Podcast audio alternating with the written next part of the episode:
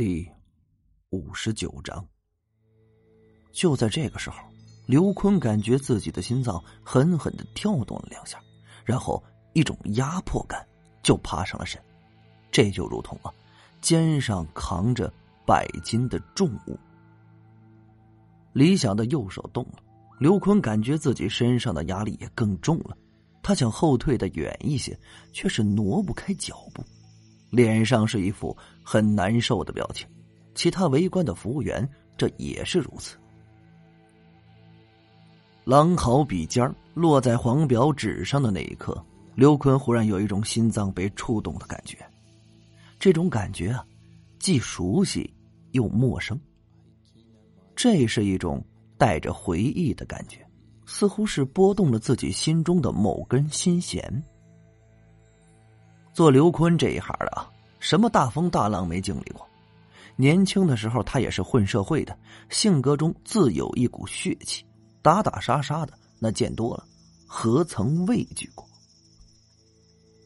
但是看见那狼毫笔尖在黄表上留下红色的印记，这刘坤的内心颤抖了起来，跟着呀，双腿有些发软，竟然有一种想要跪下的冲动。自己旁边有两个心智不坚定的服务生，这此时已经是软倒在地上。现在的刘坤对李想的态度，已经从一开始的轻视到完全的敬畏。这年轻人那绝对不简单呢，他不仅是身怀异术，想必啊背后也是有着极大的势力，不然这如何能锻造出拥有这样本事的人啊？这是刘坤此时内心的想法。对于李想这类人，刘坤如果不能结交，那也是绝对不能得罪的。李想此时已经对身外的事情一概不知了，他已经将自己的所有精力都投入到符箓的画制之中。画制上古失传的符箓，必须精气神集中。用自己最好的状态画质，这稍有分神啊，便会画质失败。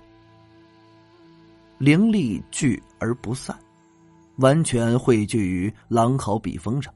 只见笔尖亮起了刺眼的光芒，这如同电焊一样。在场的人都忍不住闭上了眼睛。此时，他们的内心已经平静了下来，没有了一丝的压力，只觉得心平气和。分外的轻松。对于理想的神奇手段，他们也不会过于惊讶，因为今天看见的不可思议，那实在是太多了。如书法大师写字般行云流水，是一气呵成。在顿笔的那一刻，狼毫笔尖的白芒消失，黄表纸上泛起了一圈圈金黄色的涟漪，涟漪散去啊，一个苍古的图案出现。构成图案的红色线条表面如流金般流动着，显得很是神奇。想不到啊，这一次就成功了。李想对自己的作品很满意，现在状态好啊。本想呢多画那么几张，奈何画这三灵化清符对风水师灵力要求很高。李想已经感受到啊，自己的灵力有这个后继无力的趋势，再次画符的打算。就只能作罢了。只见李想将死乌鸦从笼子里拿了出来，然后呢，将方才画制的符箓盖在乌鸦身上，嘴里念动几句，伸手往符箓上一点，符箓立刻呀散发出一阵柔和的黄色光芒，黄色光芒将整个乌鸦包裹了起来，接着慢慢变淡，如同是融进了乌鸦体内一般，最后啊，这整个符箓。都消失不见了。神奇的事情发生了，只见乌鸦的双脚动了两下之后，竟然好端端的站了起来。要知道啊，这只乌鸦刚才可是死的不能再死了，突然之间就这么活过来，真是太神奇了。乌鸦面对着理想，张开嘴，一道黑色的气息就从他嘴里钻了出来，在空中慢慢的扩散变大，最后。形成了一个模糊的人影。天地有道，汝何苦滞留阳间？且抛却怨念，去往来生，无可保你再入轮回。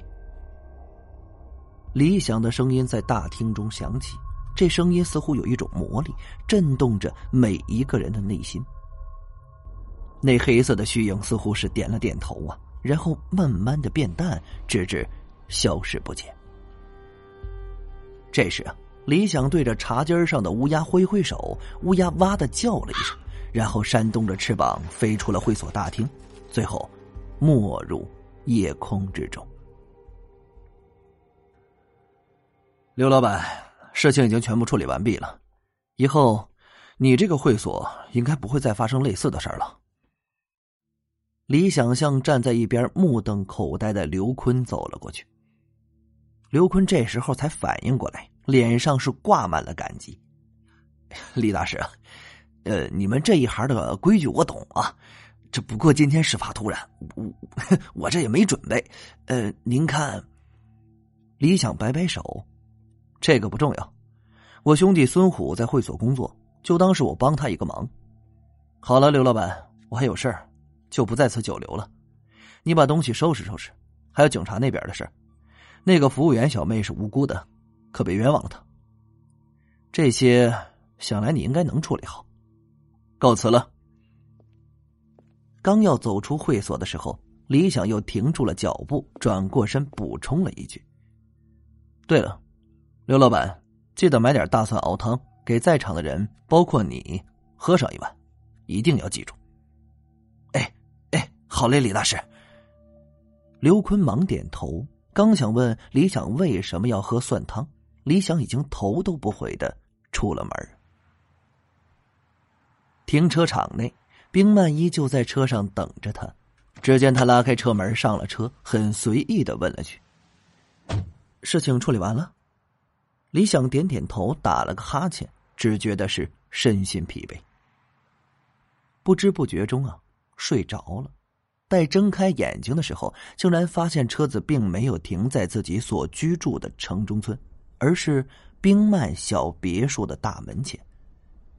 李想这小心脏扑通扑通跳了两下，这不明白呀，冰曼此举有何意？下车吧，跟着冰曼进了门。他又说道：“二楼左手边最后一间房是客房，里面带卫生间的，你今晚就在那儿睡吧。”说着，他就提步向二楼走了上去，从始至终都没有多看李想一眼。李想感觉今天这女人有点怪异呀，这具体哪儿怪呀？他也说不上来，摇了摇脑袋，也跟着上了二楼。左转，走到左手边最里间，推开门，一股淡淡的香气扑鼻而来。房间里面摆设很简单，一米八的大床、床头柜、茶几儿壁挂液晶电视，再加一个卫生间。屋内的东西都非常整洁，可以说是一尘不染。李想在床上坐下，只觉得床很软，忍不住啊就要向后倒下去。确实比自己的小床舒服多了。虽然被冰曼带回他家睡觉啊，但李想心中可没存什么非分之想。自己穷小子一个，人家女土豪怎么会打自己的主意呢？作为一名风水师，思想必须要端正，不是说不能有这么一丝邪念，但是得控制住自己的邪念，这样才有助于自己修为的提升。一个连邪念都控制不住的人，那是根本不可能控制得了自身的灵力的。